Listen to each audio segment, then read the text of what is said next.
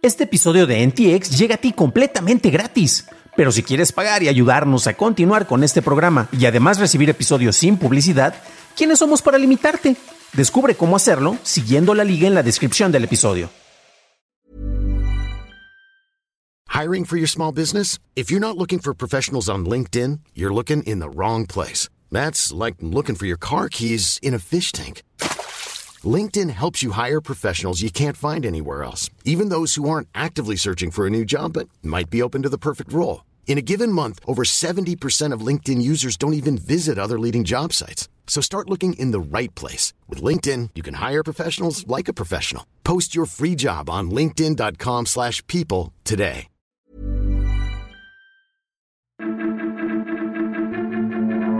Samsung y TV Azteca forman alianza, Netflix tropieza con sus nuevas políticas y Tether lanza su cuarta moneda estable.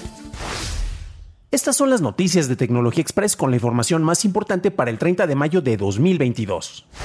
¿Te preguntabas cómo serían los esfuerzos de Netflix para reducir el uso de cuentas compartidas? Pues la prueba piloto que empezó en Perú, Chile y Costa Rica en marzo pasado requiere a los usuarios el pago de aproximadamente un tercio del costo regular de membresía en caso de compartir cuentas fuera del hogar. Un reporte de Rest of the World informa que hay muy poca claridad en las políticas para identificar qué constituye un hogar y muchos usuarios solo ignoran los mensajes de advertencia de Netflix sin sufrir consecuencias. El Instituto Nacional de Defensa de Competencia y de las Protecciones de la Propiedad Intelectual, o INDECOPI, dijo que el uso de distintas tarifas podría ser considerada como discriminación arbitraria para el usuario, aunque no reveló si hay una investigación al respecto. Continuando con Netflix, otra de las maneras en que buscaría incrementar sus ingresos es con el manejo de planes de suscripción con publicidad.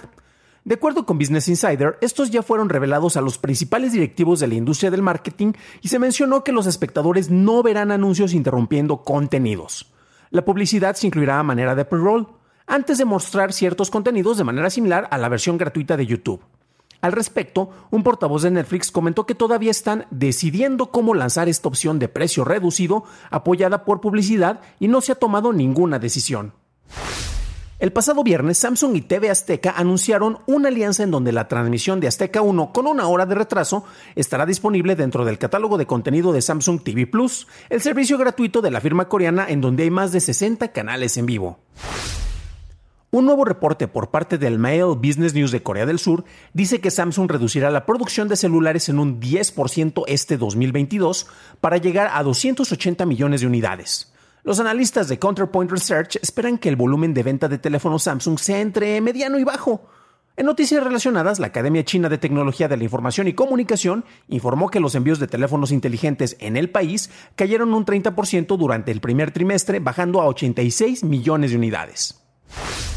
Pasamos a la noticia más importante, y es que la semana pasada Tether lanzó un token vinculado al valor del peso mexicano. La compañía ha operado monedas estables relacionadas con el dólar, el euro y el yuan chino. La moneda estable ligada al peso operará bajo la cadena de bloques de Ethereum, Tron y Polygon. Tether no indicó exactamente el tipo de activo que respalda el peso, si es moneda fiat, algún metal en específico o algún bono de gobierno, para respetar la equidad anunciada. Por el momento no hay una legislación vigente en México para regular las criptodivisas. El mes pasado, las reservas de Tether se vieron reducidas en 15 mil millones de dólares.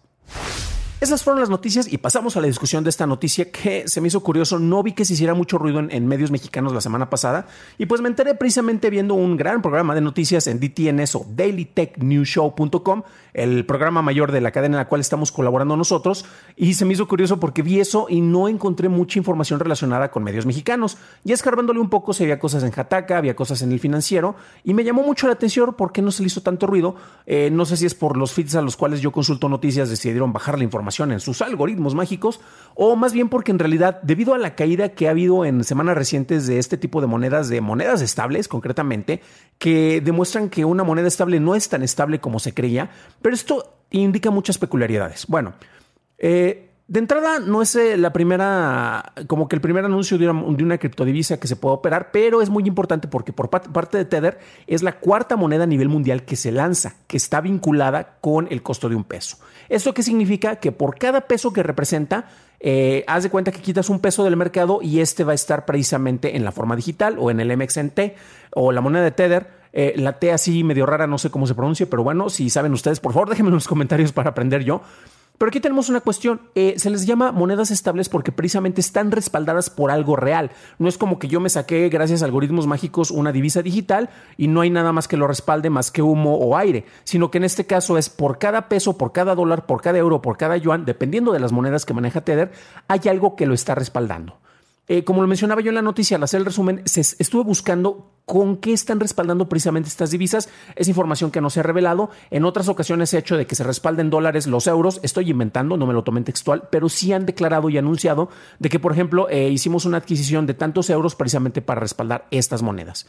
El problema que ocurre y qué es lo que pasó con Luna y con Terra eh, hace aproximadamente dos semanas y una semana, ¿qué es lo que ocurrió con ellos? Que eran monedas estables que originalmente se anunciaban y se vendían con el hecho de que por cada criptodivisa que estás manejando yo te lo respaldo con su equivalente en físico, que eso sería lo ideal en esta etapa del desarrollo de esta tecnología que estamos manejando. El problema es que debido a, la gran demanda que estaba existiendo de esto, pues se decidió pasar a manejos algorítmicos en los cuales no estoy respaldando tal vez con su peso en oro, válgame la expresión, o con su peso en dólares o con su peso en pesos, sino que estoy basándome con el valor que tiene otra moneda que es completamente digital y yo ya no estoy respaldándolo con algo concreto. ¿Qué es lo que ocurrió? Ley de oferta y de la demanda. De repente hubo personas que no estaban confiando en la moneda en la cual se estaba basando en aquel momento, este, bueno, Terra Luna, este ¿Y qué es lo que ocurrió? Muchas personas empezaron a vender eso y al tener algo que no estaba respaldado en concreto con algo físico y tangible, ¿qué ocurrió? Se fue al caño y se fueron, este, ahora sí que hasta el sótano, el, costo de estas este, monedas estables, demostrando que no eran tan estables. Ojo, porque eso no aplica a todas. Eh, es como los NFTs, hay proyectos muy interesantes de desarrollo en los cuales se está haciendo mucho fomento eh, y, hay planes muy inteligentes sobre cómo utilizarlos esto para fomentar, no sé, el arte o en este caso el manejo de transacciones. Pero pues bueno, esas son de las cuestiones que se tienen que, tener en cuenta. Tether es algo más sólido, sin embargo, eh, ojo porque eh, para el mayor manejo, y creo que por aquí es por lo que viene, por lo que se está desarrollando, quieren entrar al mercado latino. Y México es punta de lanza, Brasil tiene una mejor economía que nosotros, pero bueno, es, eh, tiene otras cuestiones. En el resto del continente se habla predominantemente el español, como tenemos una gran cantidad de ustedes, amigos, que nos están viendo o escuchando en el resto del continente o incluso en España, pues a final de cuentas el español es una lengua que tiene mayor difusión. México sirve como punta de lanza, pero también por otra facción, por el hecho de cómo se mandan las remesas a otros países. Entonces, si tú puedes manejar y puedes presumir que haces este manejo eh, de, dinero que se está mandando de Estados Unidos a personas en México utilizando el Tether eh, o la moneda estable, eso te sirve para, para, sentar un gran precedente que lo puedes hacer para todo el resto del continente y se hace de una manera muy eficiente. Es de las grandes ventajas que tiene el manejo con criptodivisas. Cuando estás haciendo transferencias entre países y se utiliza de esta manera, puede ser o incluso, no, no puede ser, es más rápido que a través de distintos bancos, no tienes muchas garantías que se pueden manejar con otros bancos, eh, no dependes también del manejo del proceso de transacciones a través del SWIP. Eh, pero bueno, son estas cuestiones. Entonces creo que por eso se, está llamando mucho la atención. Sin embargo, también aquí recordemos que en México esto no es eh, como que la única opción con la que se cuenta. Eh, Bitso en, en Oxo, bueno, Western Union desde luego es una de las formas más tradicionales para mandar dinero, pero tenemos una mayor una mayor penetración del mercado precisamente por a través de vínculos con Bitso y con Oxo para que se haga este tipo de transferencias. Entonces eh, ya, ya, se demostró, incluso los amigos de Rest of the World en su momento estuvieron hablando eh, precisamente acerca de cómo se ha logrado eh, que haya una mayor presencia de manejo de, de tarjetas de crédito, de débito, gracias a Oxo, que tiene muchos puntos de venta y que puedes literalmente con no me acuerdo si eran 50 o con 20 pesos, literalmente sacar tu tarjetita y ya empezar a tener este tipo de manejos y con eso ya estabas dentro de la banca. Imagínate que eso lo estás asociando precisamente con los manejos de criptodivisas para las transferencias, principalmente nuevamente con el manejo de remesas. ¿Qué es lo que ocurre? Y esto es también muy importante.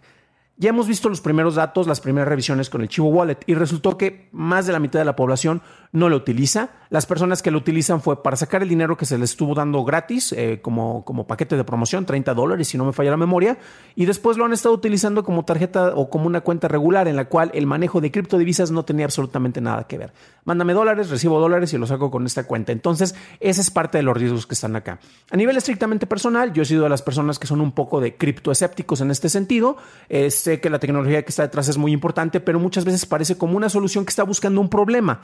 Entonces, yo creo que esto se va a lograr establecer de una manera muy concreta cuando llegue el dólar digital apoyado precisamente por el gobierno de los Estados Unidos.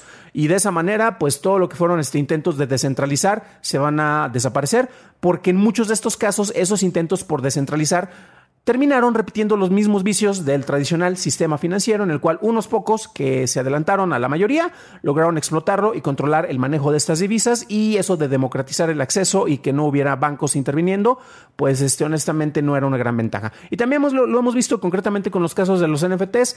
Si alguien te lo roba, pues es tu bronca. Si alguien ha estado vendiendo en el mercado negro, como le pasó este, a este, ay, ay, ay, ay, el de Robo Chicken, el creador, este Seth Green, eh, precisamente que le robaron su Board Ape y él ya iba a desarrollar una serie televisiva al respecto, pero pues resulta que no tienes nada que, que te respalde. Y hay un doctor en Australia que lo compró en el mercado negro, bueno, no, en, el mercado compró este NFT robado. ¿Y quién tiene los derechos de obra? Vienen casos muy interesantes para personas que están en los tribunales de Estados Unidos para analizar estas cuestiones y que creo que el último que querían pensar es acerca de un activo virtual o de una imagen o el derecho de utilización de algo que tendría que ver más con el manejo de copyright, que en este caso no, porque no se tendría que meter, porque estamos buscando una fuente descentralizada y no tienes las garantías que un sistema tradicional legal te iba a ofrecer. Pero bueno, ¿ustedes qué opinan al respecto? ¿Creen que estoy loco al ser un uh, criptoescéptico? ¿Ustedes apoyan completamente el manejo de estas divisas?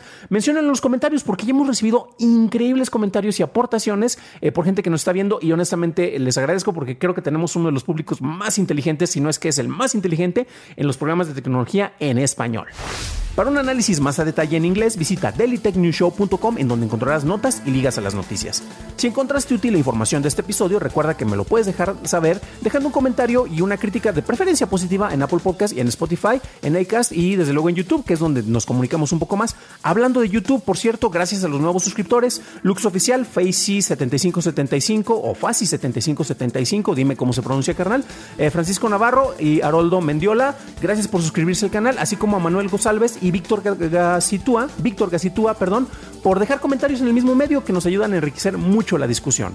Eso es todo por hoy, gracias por acompañarme. Nos estaremos escuchando en el siguiente programa y deseo que tengas un genial inicio de semana.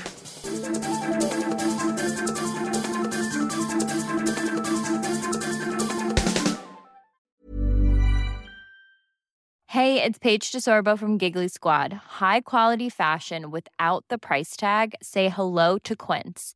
I'm snagging high-end essentials like cozy cashmere sweaters, sleek leather jackets, fine jewelry, and so much more. With Quince being 50 to 80% less than similar brands. And they partner with factories that prioritize safe, ethical, and responsible manufacturing. I love that. Luxury quality within reach. Go to quince.com slash style to get free shipping and 365-day returns on your next order. quince.com slash style.